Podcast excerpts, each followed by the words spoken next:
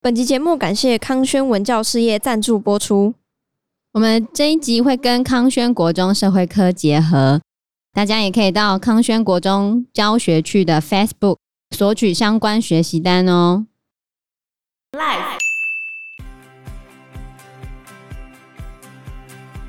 山势太高，坡度太陡，流速很急，所嗯以一旦水下下来，它其实一下子就直接进到大海里面了。我们留不住水，即便我们盖了很多个水库，但是也常常于事无补啊。盖水库也是会有泥沙淤积的问题啊。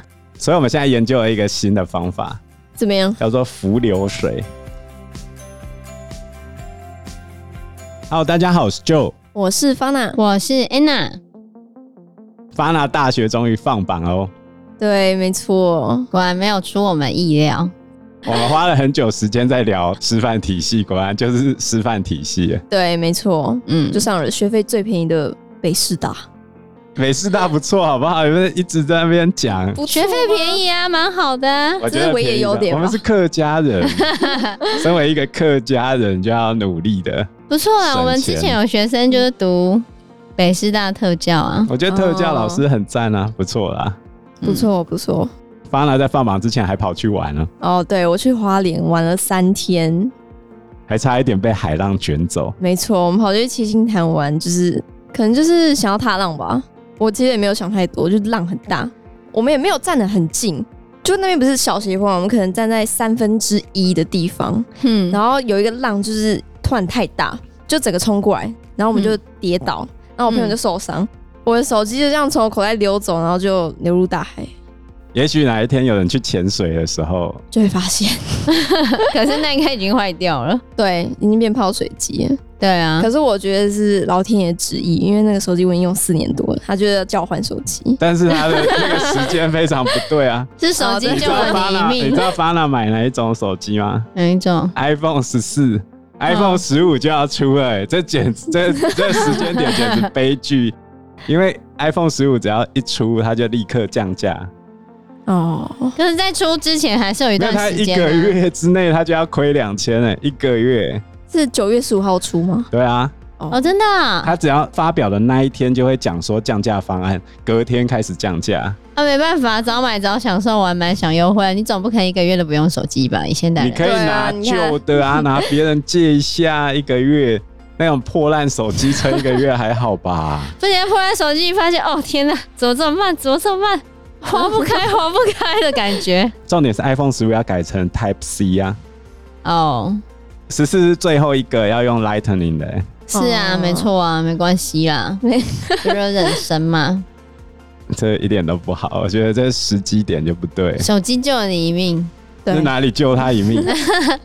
拿手机换等一生下，等命也一下，我要蛮好讲一的下啊、巴娜在这一件事情上犯了多少错误。这地理老师没有教好的，绝对是地理老师的责任。哦，哦，第一个，花东地区是断层海岸，所以你到七星潭的时候，是不是会看到海水的颜色有两层？对，那个地方就是斜坡，它就直接下去了。一个断崖。而且七星潭不是不可以玩水吗？呃你没有发现旁边的人都不靠近 吗？有够扯！上面应该会写禁止，他还有说不要进去戏水，我们也没有真的想要进去戏那、水。哎啊你们就戏水踏浪，不是戏 水，不然什么是戏我们又没有水？整个人这样泡进去游泳，哦，就只是给踏水浪冲就一是下。戏水，好不好？啊、我真的知道了，哎这是第一个，然后再来第二个是他们去的时间点刚好是台风台风过去，还有一个外围环流，在台风的最外圈，它的风浪就已经在增大了，然后他们还去，对，台风最外圈是风最强的地方。嗯，其实现在很多人不知道，而且很多人也不知道登陆是台风眼接触到陆地。好，嗯，这是第二个问题。然后第三个问题就是，七星潭是沿岸嘛，它下面都是石头嘛，对对对对，不对？所以那个地方本身就比较危险啊，海水很深啦，对啊，对，很神。那时候我朋友跌倒啊，他就整个人跪在那个石头地上面，所以才会受伤啊。如果是沙岸的话，就没那么严重。嗯可是七星潭是石头，对，你只要一跪下去，或一被卷走，一撞到石头上，如果刚好打到你头，你刚好就晕掉。晕掉之后，你再遇到离岸流，然后就直接出去了。对啊，这多么危险的事情！真的，大难不死必有后福。发娜跑出去玩的时候，刚好是八月中嘛，嗯，对，那一个礼拜发生了非常多的灾害，真的，比如说暴雨、土石流这些。其实台湾最近发生的暴雨啊、土石流啊，是从八月初就已经开始了。像在八月五号的时候，卡奴台风有没有？嗯，刷不是卡卡刷努吗？刷卡刷太多， 不是啊，嗯差对不嘛嗯多啦，嗯反正念起来就差不多就那样。努力努力，他后来离开之后的那个台风尾就让南投那边下大雨。呃，那时候新闻做很大，就是有一个加油站被土石流给淹没。嗯，那个加油站从两千年盖到现在二十三年之间，已经被土石流毁灭七次了。哇塞，怎么有人敢在那边上班？那为什么还敢在那边继续开啊？重点是还有老员工一直在那边工作，他已经好几次了。啊他是习惯了是吗？他可能是当地人呐、那如是啊，那果当然是当地人， 就当然是当地人就他才会去加油站。你总不会通勤去加油 站加油吧对？啊，所以我的意思就是他想要留在当地工作啊。可是很危险啊呢、是这样说没错啊。他的那个位置刚好就是要去亲近农场跟哦布社的那个必经之路。只要有去南投那几个地方玩的人，一定有经过那一间叫做圣本笃加油站，哦，刚好就在那个路口那边。那个我们康轩版的社会课本还有他的照片，哦，是哦，就刚刚好是那个地方，超扯。还有他的等高线图，哇塞，然后结果哇这一次直接被冲烂。活教材，而且土石流发生那一天，刚好有人在那边上班。我刚才不是讲有一个老员工已经好几次遇到那个土石流吗？然后他就说，他就突然闻到土石流的味道，那是什么味道？土的味哦道，就可能你会闻到下雨的味道的那种不感是觉不吧，是，它比那个下雨味道更臭。那个味道就是上游的地方树木已经在倒塌，树木之所以倒塌，是它根部可能已经有一些烂掉、腐殖层的那种味道。其实这也跟那个下雨的，我们都说那个叫土土味味嗯，有一点点像，可是又更浓厚一点这样。哦，所以他才闻得到。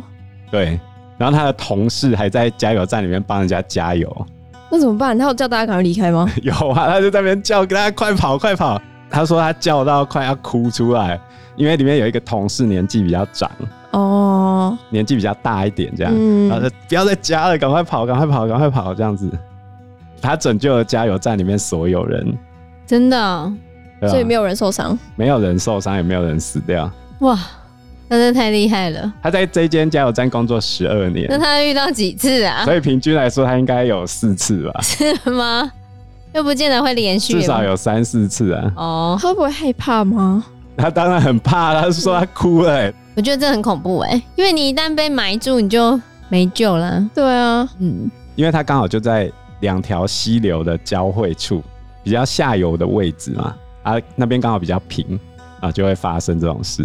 像我们去花莲的时候，在走苏花公路嗯那边有那个三角立牌，小心落石，嗯嗯，有嗯看到吗有有有有有那，几个地方都是有大规模崩落过。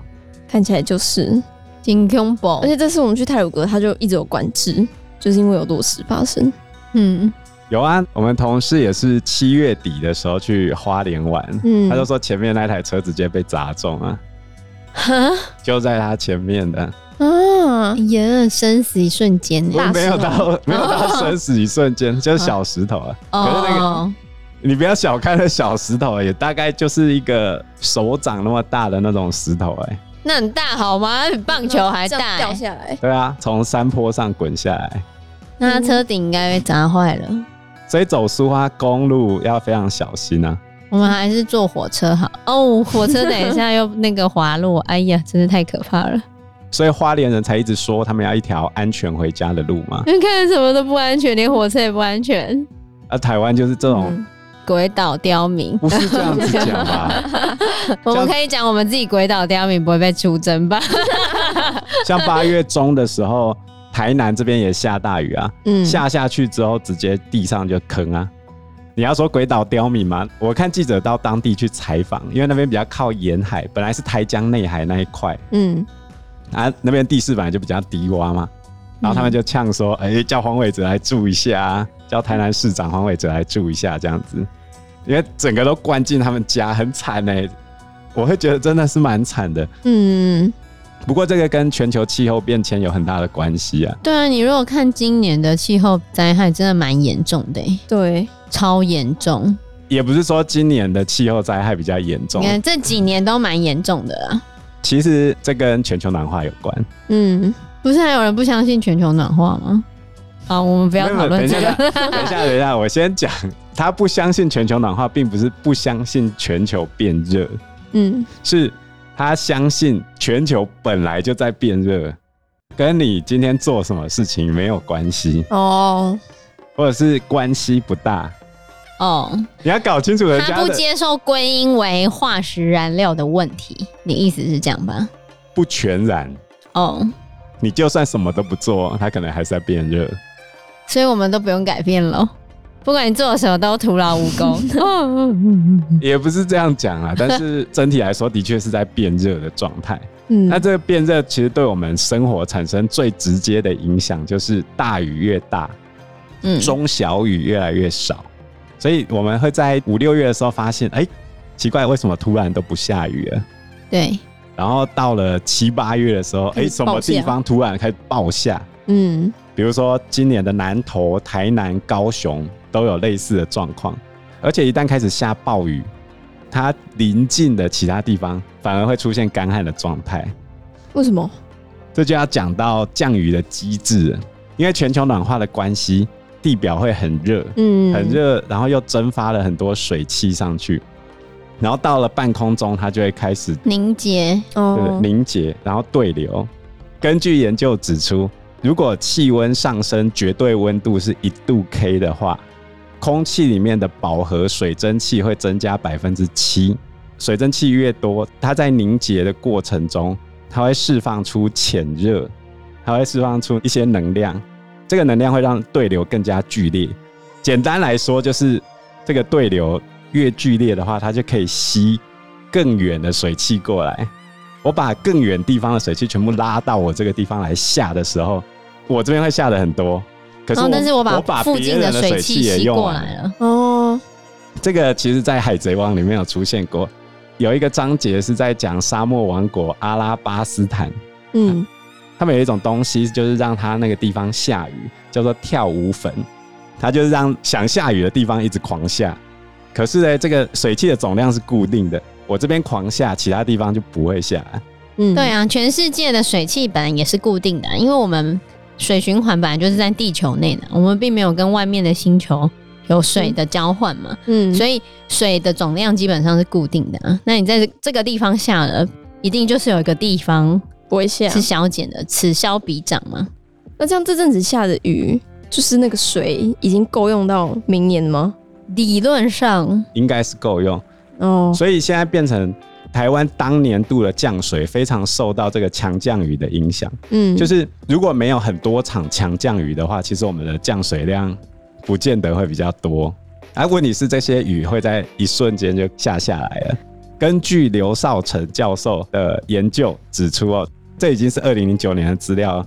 台湾在二零零九降雨强度前百分之十，就是最强的那一个等级，已经增加了百分之一百四十了。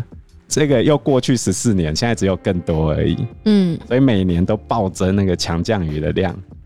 可是我们台湾的水资源有一个最巨大的问题，就是我们留不住水啊，山势太高，坡度太陡，流速很急，嗯所以一旦水下下来，它其实一下子就直接进到大海里面了。我们留不住水，即便我们盖了很多个水库，但是也常常于事无补啊。盖水库也是会有泥沙淤积的问题啊。所以我们现在研究了一个新的方法，怎么样？叫做浮流水。我们不是会挖地下水吗？嗯，那你想一想啊，河川的正下方是什么？河川的正下方嗯，河川的正下方有没有地下水？有也有啊，而且它的水是直接从河川这样下去，哦，然后再经过中间这些土层跟岩石层的时候，它会过滤， 哦，所以下面那个浮流水就可以抽啦，嗯，对不对？而且它比较不会有地层下陷的问题啊，因为它本来就一直在灌水在走嘛。前几年屏东之所以不缺水，其实就是他们有好好的利用这个浮流水。哦嗯然他后们在地啊在他二们他们等于是在地上打洞，嗯，让那个雨水更容易渗到地底下去，哦，在二零二零年的时候，嗯这是一个新方法、啊。以中南部来说，现在大多数的雨量都会在夏天把它下掉，嗯那我必须要把夏天的水留到明年去，啊，这怎么办？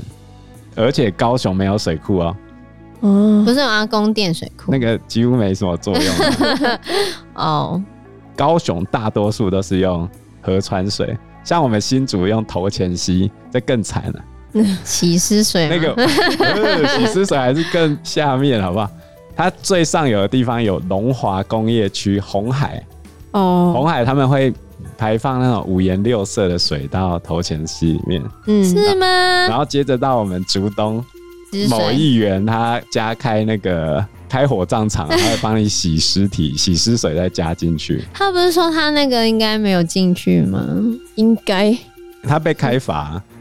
我听说这是某政治人物在跟我们聊天的时候讲的。你知道在法庭上面听说是不可以拿来当证据的，我我听说，我听说，就是某位家里在开那个火葬场的洗尸体之后，那个洗尸水就丢到头前溪里面嘛。嗯，然后后来他被我们新竹县政府开罚，那个某议员他还去找那个承办的官员，把罚单甩到人家桌上，就呛他说：“你敢开我罚单 可是还不是选上了，有差没？？”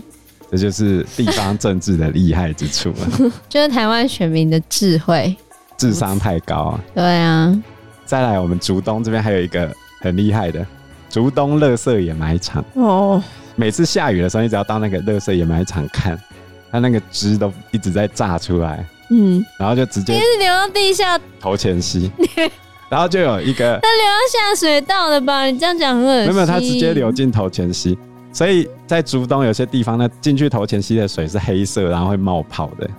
太你这样讲真的是是，接着它就会经过人口稠密的地方，嗯你说竹北吗？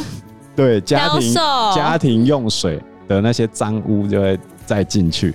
我这么们竹讲，我北们像第三世界国 家，大家都以为我们新竹有宝山水库跟宝二水库，嗯但是宝山跟宝二水库是供应科学园区使用的， 所以我们的家户用水，尤其是竹北地区的家户用水，来自于头前溪下游把它抽起来过滤过的水，下游哦，是下游水哦，不是上游哦。所以就以上我刚才讲的那些东西全部加进去，哎呦，难怪然我后再们抽家起都来用。要买矿泉水来喝。哈，好可怕哦，我们水的硬度是非常可怕的哦。我家是用 Bosch 的洗碗机，Bosch 的洗碗机它在洗碗的时候必须要先把水软化，那要加那个洗碗专用的那个盐。嗯，顺便给大家一个小知识，那盐就是普通的盐呐、哎，对，不要加碘就好了，未加碘的盐把它加进去。可是我后来看了一下，我家水的硬度已经超过了 Bosch 那个洗碗机设计的上限，所以我已经调到最软化的情况下，它还是会卡一点水垢。这不就敢是，想象，可是这不仅只是新竹的问题，高雄也是同样的问题。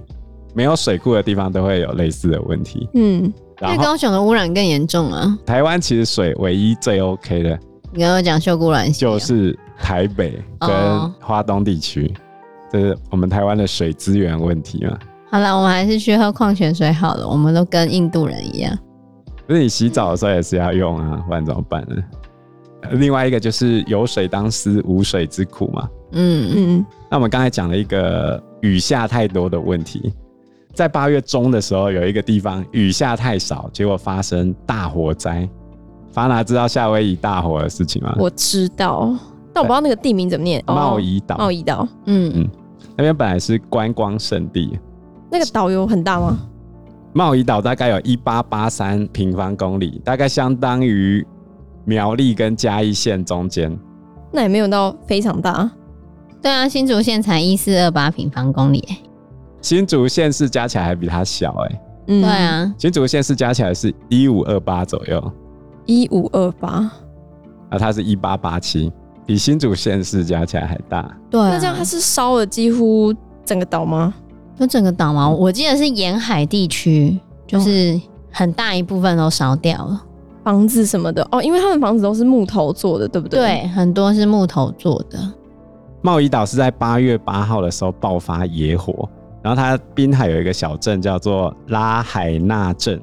拉海纳镇本来是十九世纪夏威夷王国的首都，就是美国还没占领夏威夷之前，它的首都，嗯也是主要的商业中心，所以那边住了非常多的旅客，然后整个镇被摧毁了百分之八十，所以上万名居民还有旅客被迫撤离。目前估计它的重建成本已经超过五十六亿美元。重点是人还没找到，到八月十五日之前，已经有超过一百个人死亡，一嗯，千三百多人失踪。